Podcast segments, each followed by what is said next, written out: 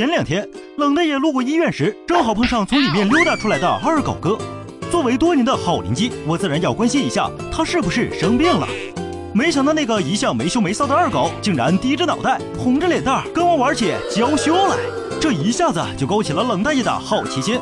难不成二狗哥得了什么男性疾病？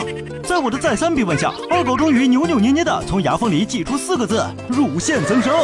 我说嗨，二狗啊，这真没什么好羞羞的。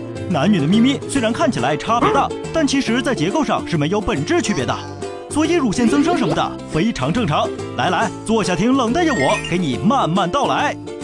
对于这个问题，其实很早以前就引起了人们的思考。据说早在十八世纪的欧洲，就有人曾问过神学家：上帝如此智慧，为什么要在男人身上长出没用的咪咪呢？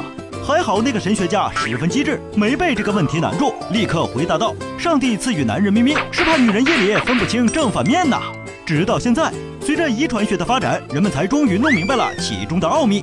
其实，在人体胚胎刚刚发育时是没有性别的，包括咪咪在内的器官也完全一样。直到男性的胚胎长出蛋蛋，进而产生雄性激素，胎儿才变成真正的男性。这雄性激素虽然是雄性，可对咪咪却没有任何兴趣，不会促进其发育。所以成年以后，男人的咪咪就成了摆设。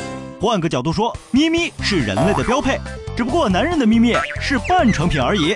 说到这里，相信有些机智的同学就会想：既然男人也长着这么一对家伙事儿，一样具有分泌乳汁的潜能，那为什么大自然不让它也充分发育，分担哺乳的责任呢？纵观整个哺乳动物界。绝大多数雄性动物都如同现在那些坏男人一样，脑子里整天就想着一夜情，叉叉圈圈完了，连钱都不留就一走了之。就算真的赐予他们哺乳的能力，也是白白浪费。剩下的那些好男人和雌性同类组成家庭，共同生活，繁殖后代。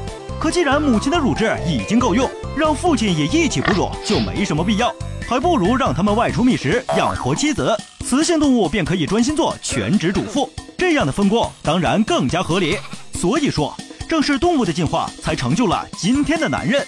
说着说着，坐在旁边的二狗扑哧就乐了，揉着自个儿的胸部，兴奋地说：“天空传来七个字儿，原来这都不是事儿。”哎，我说二狗，你当真不愧是咱们胡同的第一逗比呀！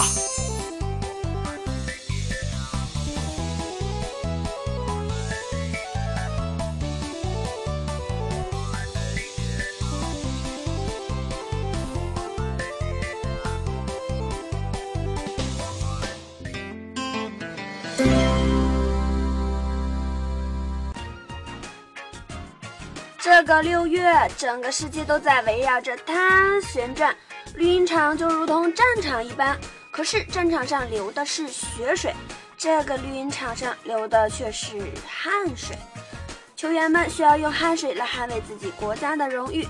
下期冷知识就听冷大爷接着和我们一起侃侃世界杯之暴力篇。